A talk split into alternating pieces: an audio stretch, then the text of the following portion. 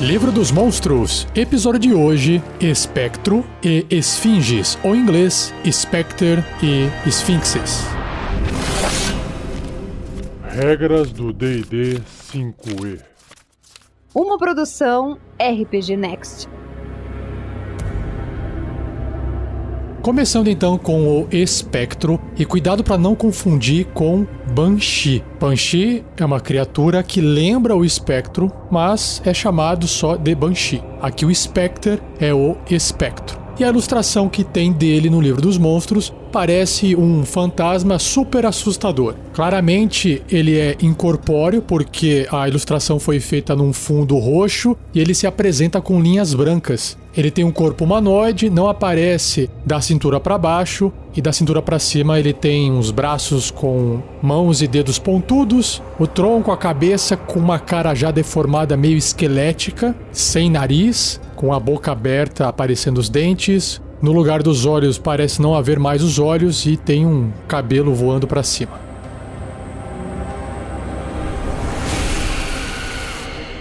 O espectro é o incontrolável espírito furioso de um humanoide que foi impedido de passar para o além-vida após a morte. Os espectros não têm mais conexões com quem ou o que eles eram. Ainda assim, estão condenados a vagar pelo mundo para sempre. Alguns são criados quando magia negra ou o toque de uma aparição ceifa a alma de um corpo vivo.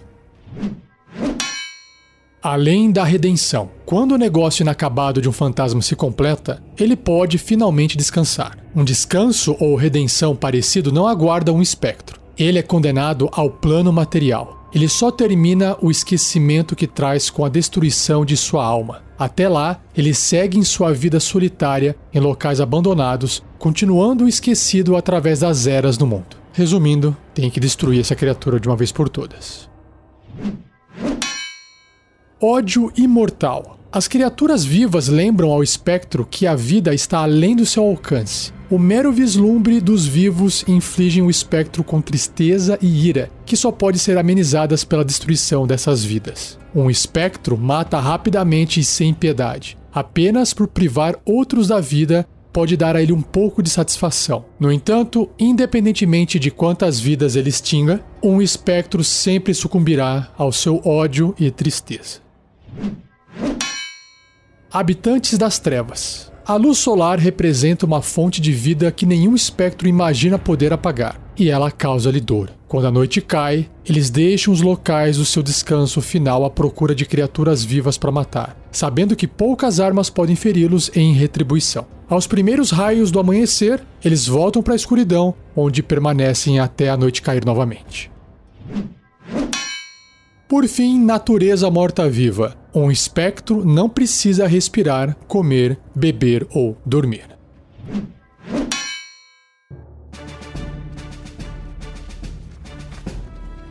Bloco de estatísticas do espectro. Ele é um morto-vivo médio, caótico e mau. Classe armadura 12, pontos de vida 22, pouquinho ponto de vida. Deslocamento zero, porque ele não precisa, pois ele voa, ele plana na verdade, que é melhor ainda, né? Flutua no ar e tem uma velocidade de deslocamento de 15 metros ou 50 pés, super rápido. Nos atributos ele tem força 1, não pode zerar o atributo, né? Então ele tem o mínimo possível. Destreza 14, bem acima da média. Constituição 10 na média, inteligência 10, sabedoria 10 e carisma 11. Então, só a destreza aqui se destaca para cima e a força bem para baixo. Ele tem resistências a dano de, olha só, um monte, ó, ácido, elétrico, fogo, frio, trovejante e contusão perfurante cortante de armas não mágicas. Também tem imunidade a dano necrótico e de veneno, porque ele está morto. Condições, imunidades a condições de agarrado, caído, enfeitiçado, envenenado, exausto, impedido, inconsciente, paralisado, petrificado.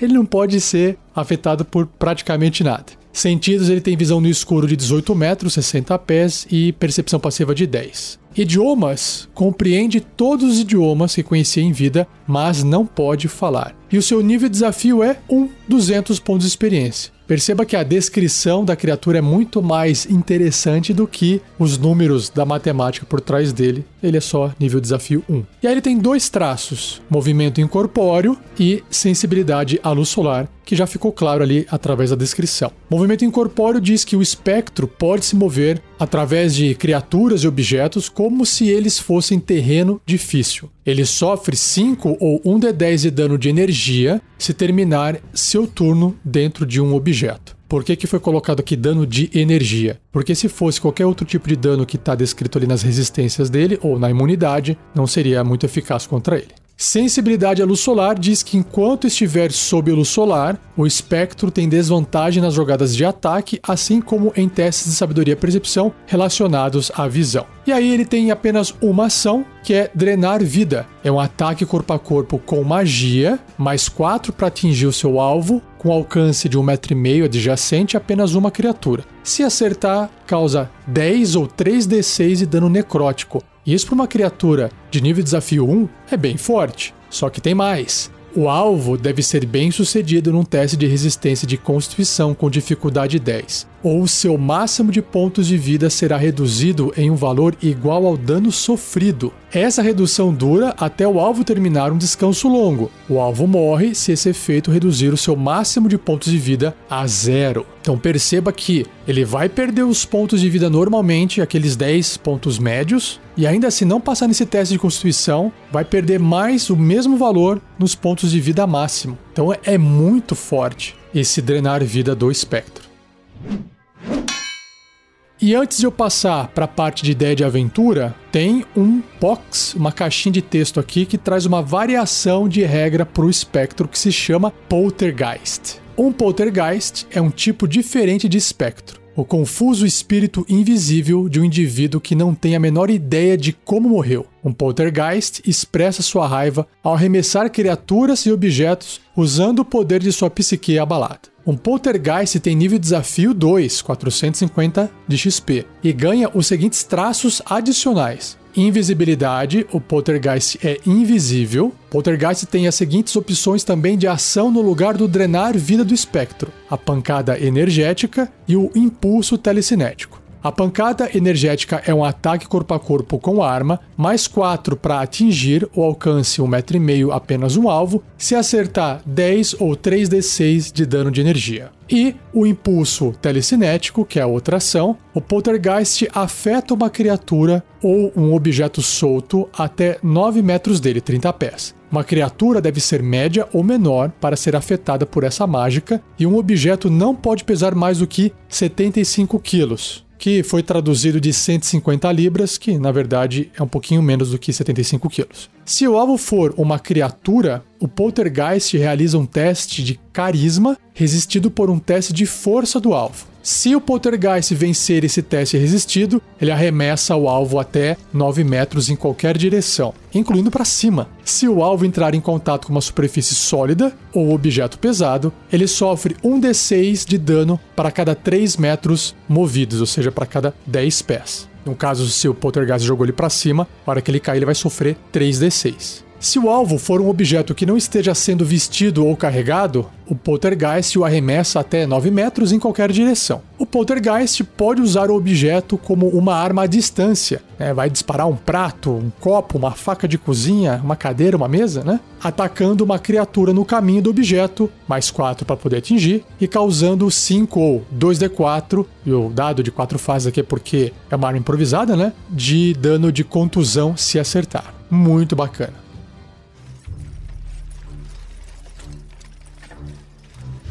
Ideia de aventura. Eu não poderia deixar de trazer aqui para você a sugestão para você assistir ao filme Poltergeist. Ele é um filme norte-americano, feito nos Estados Unidos em 1982, de terror, escrito e produzido por Steven Spielberg e dirigido por Tobe Hooper. E os efeitos especiais feitos pela indústria Light and Magic. E a sinopse do filme é a seguinte: Acontecimentos estranhos e assustadores cercam uma família na Califórnia, quando fantasmas começam a se comunicar com eles através de um aparelho de TV. E aqui você pode substituir, na sua aventura de fantasia medieval, por uma bola de cristal ou por um espelho, por exemplo. Os espíritos aparecem amigáveis no começo, mas tornam-se ameaçadores inesperadamente quando a filha do casal desaparece. Os pais procuram a ajuda de parapsicólogos e exorcistas para recuperar a menina. E aqui, os pais vão procurar a ajuda de quem? Dos aventureiros.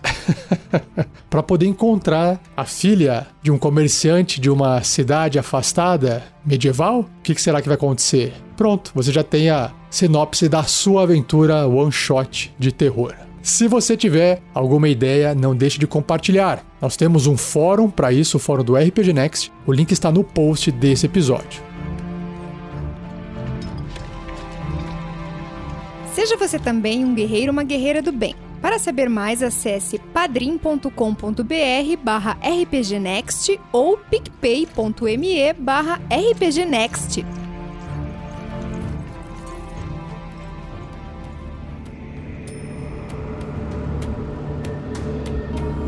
Esfinges. Para quem não conhece, o livro já ilustra dois tipos de esfinges, mas eu vou fazer uma descrição geral e faço uma descrição um pouco mais específica, porque cada uma delas tem características diferentes apesar de serem bem parecidas. Mas basicamente a ilustração de uma esfinge é de um leão alado. Um leão que veste também alguns adornos como joias na cabeça, no peito, pendurados, e tem uma aparência que passa a ser uma criatura com inteligência, pela expressão do rosto, a forma que olha.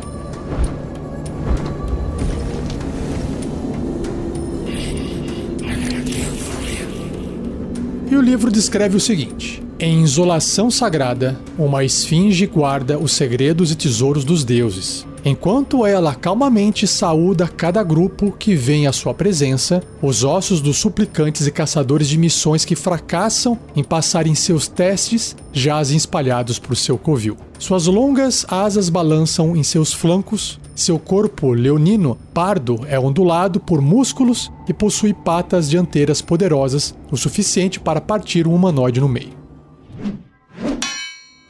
Guardiões divinos. As esfinges testam o valor daqueles que buscam os tesouros dos deuses, tanto segredos esquecidos ou poderosas magias, quanto artefatos ou portais mágicos. As criaturas que escolhem enfrentar o teste de uma esfinge são vinculadas ao teste até a morte. Eita! E apenas os mais valorosos irão sobreviver a ele. Os restantes, a esfinge destrói. Algumas esfinges são sumo sacerdotes dos deuses que os criaram, mas a maioria são apenas espírito encarnados trazidos ao reino mortal por orações devotadas ou intervenção direta. Uma esfinge mantém sua vigília incansavelmente, não precisando dormir ou comer. Ela raramente se encontra com outros de sua espécie, não conhecendo outra vida que não a da sua missão sagrada. Testes mágicos. Os segredos e tesouros que uma esfinge guarda permanecem sob proteção divina. Por isso, quando uma criatura falha no teste de uma esfinge, o caminho do objeto ou conhecimento que ela guarda desaparece. Mesmo que a esfinge seja atacada e derrotada, um caçador ainda irá falhar em adquirir o segredo que buscava, e irá ter como inimigo o deus que tinha a esfinge como sua guardiã. Deuses benignos às vezes concedem a uma esfinge o poder de remover suplicantes que falharem nos seus testes, transportando-os para fora e garantindo que eles nunca mais encontrem esfinge novamente. No entanto, aqueles que falharem no teste de uma esfinge geralmente encontram um fim terrível nas garras dela. Seres extraplanares. Os mortais que encontram esfinges o fazem na maioria das vezes em tumbas e ruínas antigas, mas algumas esfinges podem ser acessadas em reinos extraplanares. Uma conversa com uma esfinge que comece entre escombros de muros de pedra pode, repentinamente, mudar para um local estranho, como um jogo de tabuleiro em tamanho real ou um penhasco assustador que deve ser escalado durante uma tempestade atroz. Caramba, que legal! Algumas vezes uma esfinge pode ser invocada em um espaço extradimensional similar, quando suplicantes a convocam do seu covil vazio. Apenas aqueles que a esfinge considere merecedores ganham acesso a esse reino. Esfinges caídas. Seja através do cansaço das eras, pelo arrependimento pela matança de inocentes, ou pelos sonhos de veneração de suplicantes que tentam barganhar o caminho para o conhecimento, algumas esfinges se libertam do seu comando divino. No entanto, mesmo que a tendência e lealdade de uma esfinge mude dessa forma, ela nunca deixará o local que ela guarda ou considerar seus segredos a qualquer um, exceto as criaturas que ela considere merecedoras.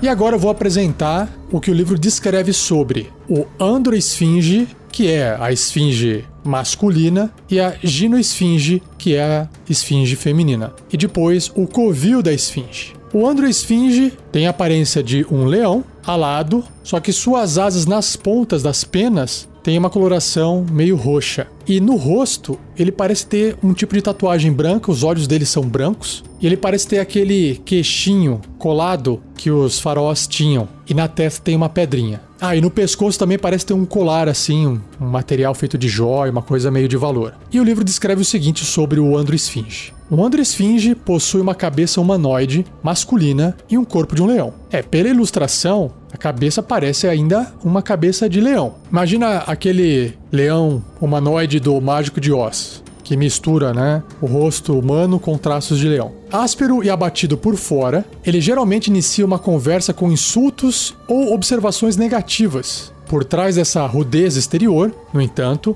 um andro-esfinge possui um coração nobre. Ele não deseja mentir ou enganar, mas ele não concede informações facilmente, escolhendo suas palavras com tanto cuidado quanto guarda seus tesouros. Um andro-esfinge testa a coragem e o valor dos suplicantes, não apenas forçando-os a completar missões, mas também com seu terrível rugido, que ecoa por quilômetros enquanto aterroriza e ensurdece as criaturas próximas. Aqueles que passam nos seus testes são recompensados por um banquete de heróis, que é uma magia.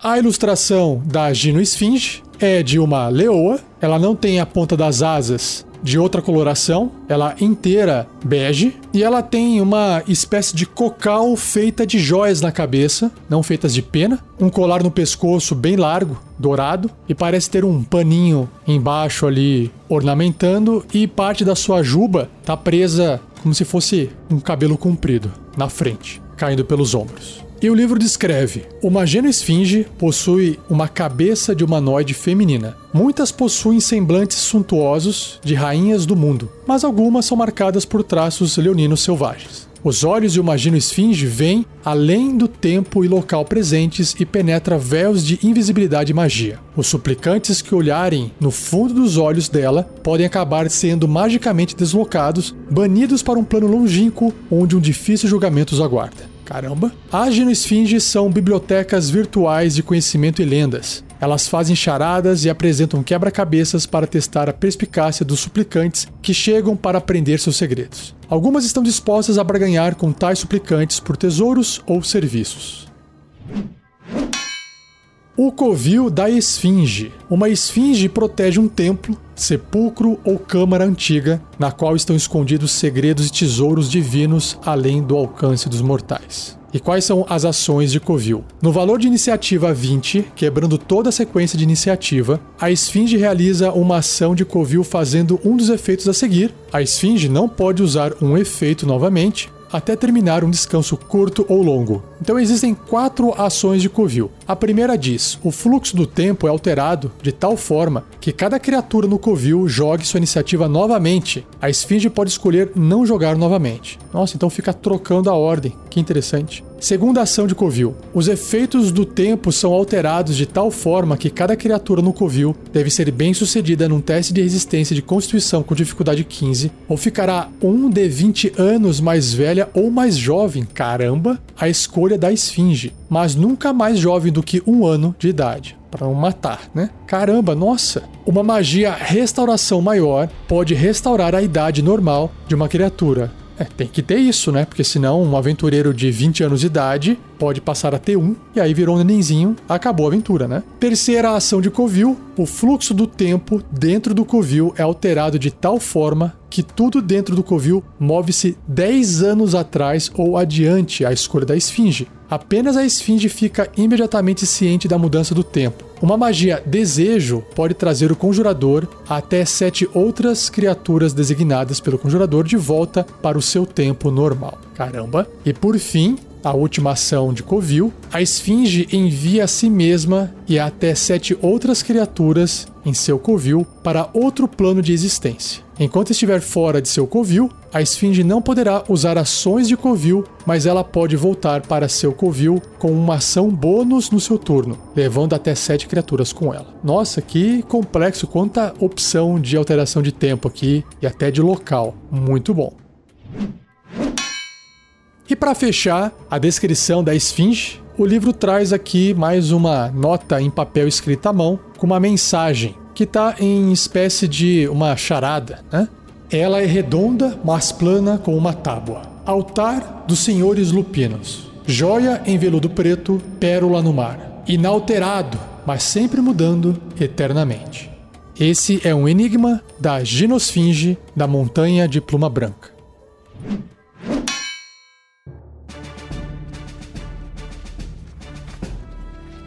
Então, começando com o bloco de estatísticas da Androesfinge, a esfinge de gênero masculino, ou pelo menos a aparência, né? Ela é uma monstruosidade grande, ocupa ali o espaço de um cavalo, de um ogro, leal e neutro. Classe armadura 17, uma armadura natural. Uau! Pontos de vida 199. Caramba! Deslocamento no solo 12 metros. 40 pés, e ela também pode voar a 60 pés, 18 metros. Uau! Nos atributos ela tem força 22, nossa, bem forte. Destreza 10, Constituição 20, muito alta. Inteligência 16, Sabedoria 18 e Carisma 23. Nossa! E aí tem bônus nos testes de resistência: Destreza mais 6, Constituição mais 11, Inteligência mais 9, Sabedoria mais 10. E também bônus nas perícias: Arcanismo mais 9, Percepção mais 10, Religião mais 15. Nossa! E também tem resistências a dano: dano psíquico, contusão, cortante e perfurante de ataques não mágicos. E imunidade às condições de amedrontado e enfeitiçado. Caramba! Em sentidos, ela tem visão verdadeira de 36 metros. Nossa! 120 pés. E percepção passiva de 20. Segura essa.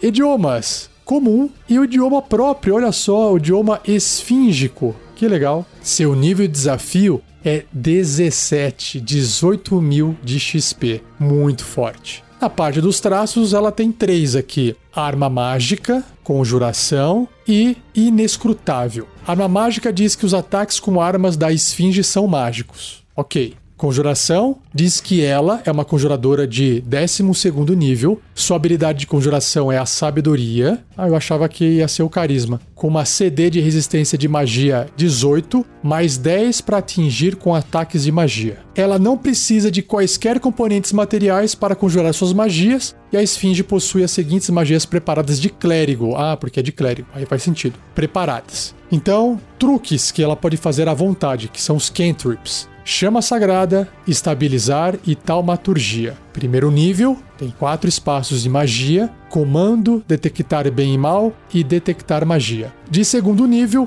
tem três espaços, pode fazer Restauração Menor e Zona da Verdade. Terceiro nível, com três espaços também, Dissipar Magia e Idiomas. Quarto nível, três espaços, Banimento e Movimentação Livre. Magias de quinto nível, dois espaços e sabe conjurar Coluna de Chamas e Restauração Maior. Por fim, magias de sexto nível, que só tem um espaço de magia, a magia Banquete de Heróis. Que legal. E o outro traço, que é inescrutável, a esfinge é imune a qualquer efeito que possa sentir suas emoções ou ler seus pensamentos, assim como qualquer magia de adivinhação que ela renegue. Claro, para poder funcionar da forma que ela está descrita e o motivo do qual ela existe, né? Senão quebraria toda a mecânica do jogo. Testes de sabedoria intuição feitos para determinar as intenções ou sinceridade de uma esfinge são feitos com desvantagem. Legal. Na parte de ações, ela tem várias ações. Ataques múltiplos, garra, rugido, primeiro rugido, segundo rugido, terceiro rugido. Vamos ver o que, que é. Ataques mágicos. A esfinge realiza dois ataques com garra. E aí a garra é um ataque corpo a corpo com arma, mais 12 para atingir. Nossa, um alvo apenas que esteja adjacente, um metro e meio. Se acertar com a garra, causa 17 ou 2d10 mais 6 de dano cortante. O rugido, que é outra ação, pode ser feito três vezes por dia. A esfinge emite um rugido mágico. Cada vez que ela rugir antes de terminar um descanso longo, o rugido é mais alto e o efeito é diferente, como detalhado abaixo. Ah, tá, por isso que tem mais de um tipo. Cada criatura que estiver até 150 metros da esfinge, 500 pés, que seja capaz de ouvir o rugido dela, seja bem longe, hein, deve realizar um teste de resistência. Então, o primeiro rugido. Cada criatura que falhar num teste de resistência de sabedoria com dificuldade 18 fica amedrontada por um minuto. Uma criatura amedrontada pode repetir o teste de resistência no final de cada um dos turnos dela, terminando o efeito sobre si, caso obtenha sucesso. Segundo rugido, cada criatura que falhar um teste de resistência e sabedoria com dificuldade 18, é o mesmo teste sempre, né? Fica surda e amedrontada por um minuto. Então, piorou aqui a situação. Uma criatura amedrontada fica paralisada e pode repetir o teste de resistência no final de cada um dos turnos dela, terminando o efeito sobre si, caso obtenha sucesso. Então, aqui, o efeito de medo é mais forte, né? Porque causa paralisia. E o terceiro rugido, cada criatura realiza um teste de resistência de constituição. Ah, agora mudou. Agora é constituição, com dificuldade 18. Se falhar nesse teste de resistência, a criatura sofre 44 ou 8 de 10 de dano trovejante e é derrubada no chão. Se tiver sucesso, a criatura sofre metade desse dano e não é derrubada. Nossa, que forte! Então representa que realmente o volume do rugido entre o primeiro e o terceiro foi ficando muito mais alto. É por isso que o terceiro acaba causando até dano trovejante, porque o volume está super alto. Legal. E para fechar, o bloco de estatísticas da Andro Esfinge, ela tem suas ações lendárias. A Esfinge pode realizar três ações lendárias escolhidas entre as opções abaixo. Apenas uma ação lendária pode ser usada por vez e apenas no final do turno de outra criatura. A Esfinge recupera as ações lendárias gastas no começo do turno dela. Então ela tem três, né? Ataque de garra, teletransporte e conjurar uma magia. Ataque de garra, a esfinge realiza um ataque de garra, simples assim. O teletransporte custa duas ações e a esfinge magicamente se teletransporta junto com todo o equipamento que esteja carregando ou vestindo até 36 metros para um local desocupado que ela possa ver. E a última ação lendária, que é conjurar uma magia, custa três ações a Esfinge conjura uma magia de sua lista de magias preparadas usando um espaço de magia como normal. Muito legal. E muito forte também. E o bloco de estatísticas da Gino Esfinge. Ela também é uma monstruosidade grande, leal e neutra. Mesma classe de armadura 17, natural. Pontos de vida 136, pouquinho menos. Deslocamento 12 metros. 40 pés e voo 18 metros, 60 pés, que não mudou nada em relação ao Andro Esfinge. Nos atributos, é um pouco menos forte, mas tem uma força de 18, ainda continua bem forte. E em compensação, é bem mais ágil, destreza 15, se comparado com 10 do Andro Esfinge. Constituição um pouquinho menor, 16 ao invés de 20, e inteligência 18, maior do que 16. Sabedoria 18, mesma coisa do Andro Esfinge, e carisma 18, menor do que o carisma do Andro Esfinge, que é 23. Em perícias tem um bônus de arcanismo mais 12, história mais 12, percepção mais 8 e religião mais 8. Nossa, cada bônus ignorante. Resistência a dano igual, contusão, cortante, perfurante de ataques não mágicos, imunidade a dano psíquico, apenas isso, não tem a imunidade de armas cortantes, perfurantes de, de contusão, porque ela tem resistência, né? Saiu de imunidade e foi para resistência, se comparado com o Andro Esfinge. E aí tem imunidade à condição de amedrontado e enfeitiçado. Aqui não mudou nada. Sentidos, visão verdadeira de 36 metros, 120 pés. percepção passiva de 18, dois pontinhos a menos se comparado com o outro. Idiomas comum e esfíngico e seu nível de desafio é 11. Nossa, bem menor. 7200 de XP, né? Porque o Andro Esfinge é 17, só para lembrar. Nos traços também tem arma mágica, também tem conjuração e também tem inescrutável. Não vou repetir arma mágica e nem o inescrutável, mas a conjuração tem valores diferentes. Então, a Esfinge é uma conjuradora de nono nível, a Gino Esfinge, no caso, ao invés do Andro Esfinge, que era décimo segundo nível. Sua habilidade de conjuração é Inteligência, com uma CD de resistência de 16 mais 8 para atingir com ataques de magia. Então aqui é um pouquinho mais fraco e mudou de sabedoria para inteligência, né? A habilidade de conjuração. Ela não precisa de quaisquer componentes materiais para conjurar suas magias e ela possui as seguintes magias de mago preparadas, por isso que usa inteligência. As magias vão do nível 0, né, dos truques, os cantrips, até no máximo quinto nível. Então, truques à vontade, ela pode fazer ilusão menor, mãos mágicas e prestidigitação. Magias de primeiro nível com quatro espaços: detectar magia, identificação e escudo arcano. Magias de segundo nível com três espaços: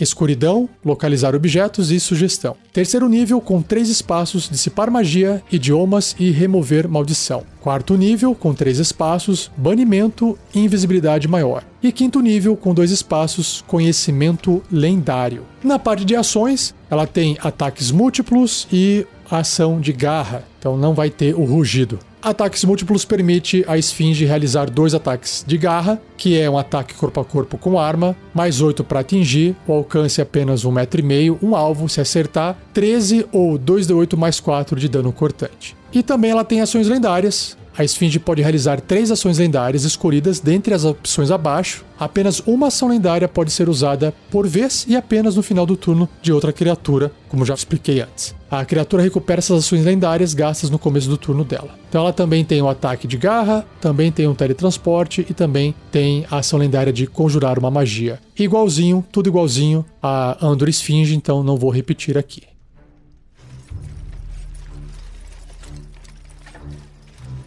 Ideia de aventura. Bom, nossa, conforme eu estava lendo a descrição, quanta coisa pode ser feita. Você pode se inspirar em qualquer filme que trabalhe com viagem no tempo, seriado maluco e pode ter uma esfinge por trás mexendo em tudo isso. Agora, o que eu imaginei para poder ficar com um recorte de ideia foi que num reino, de repente, o rei é um nenenzinho no berço. E aí tá todo mundo desesperado porque o rei continua existindo, apesar de ser uma criança, um bebê, e agora seus filhos estão brigando pelo trono. Mas a rainha não quer que isso aconteça. A vida do rei está até ameaçada. Estão achando que, inclusive, a rainha trocou, matou o rei, colocou uma criança lá, enfim, e está gerando uma maior confusão. E ela imediatamente busca a ajuda de aventureiros para poder entender o que aconteceu. No final das contas, os aventureiros vão descobrir que o rei estava atrás de um grande tesouro ou de um grande artefato de poder para poder ganhar talvez uma guerra que estava por vir, ou para se manter no poder,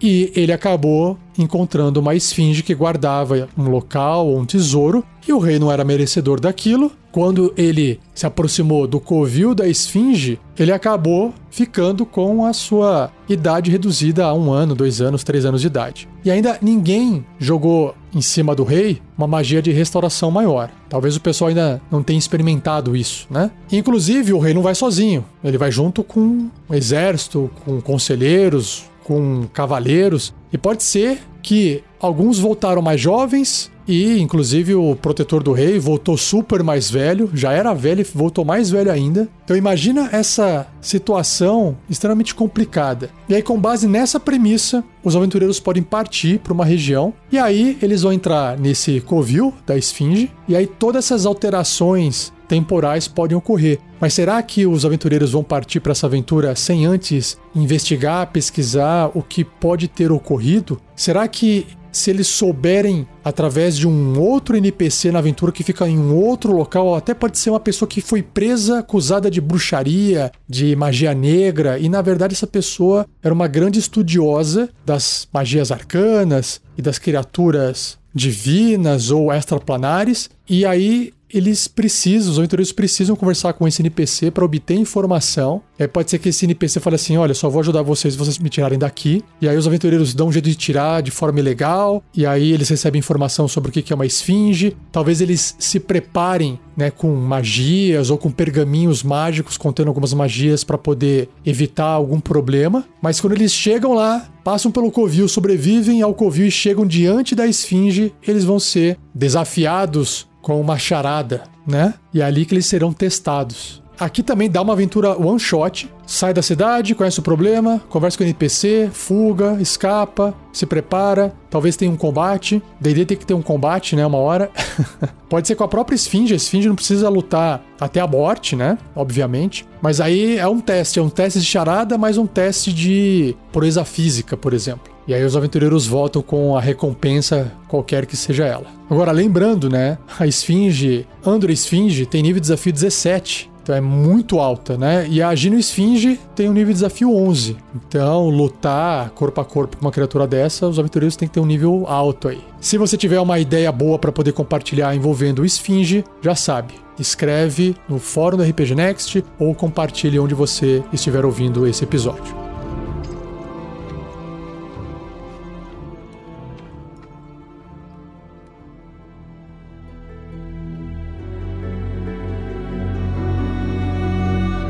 E assim eu encerro mais um Regras do D&D 5e. Espero que você tenha gostado. Não se esqueça de compartilhar, deixar um like, um joinha. Agradeça ao Gleico Vieira Pereira, o editor, fantástico de mais um episódio. E se você quiser visitar o post desse episódio no site do RPG Next, lá tem um link de afiliado da Amazon, onde você pode adquirir uma cópia dos três livros principais do D&D quinta edição, livro do jogador, livro do mestre, livro dos monstros em inglês, mais uma caixinha bonita para guardar todos eles e o escudo do mestre. É um gift set, basicamente os três livros numa caixinha, edição de colecionador. A parte boa é que o livro já vem com as correções da primeira versão dos livros lançados. Já vem com as erratas, porque é uma nova impressão. Dá uma olhadinha lá, veja o que você acha. Se você comprar, você também ajuda o RPG Next. E não perca o próximo episódio, onde irei apresentar para você os monstros Sprite,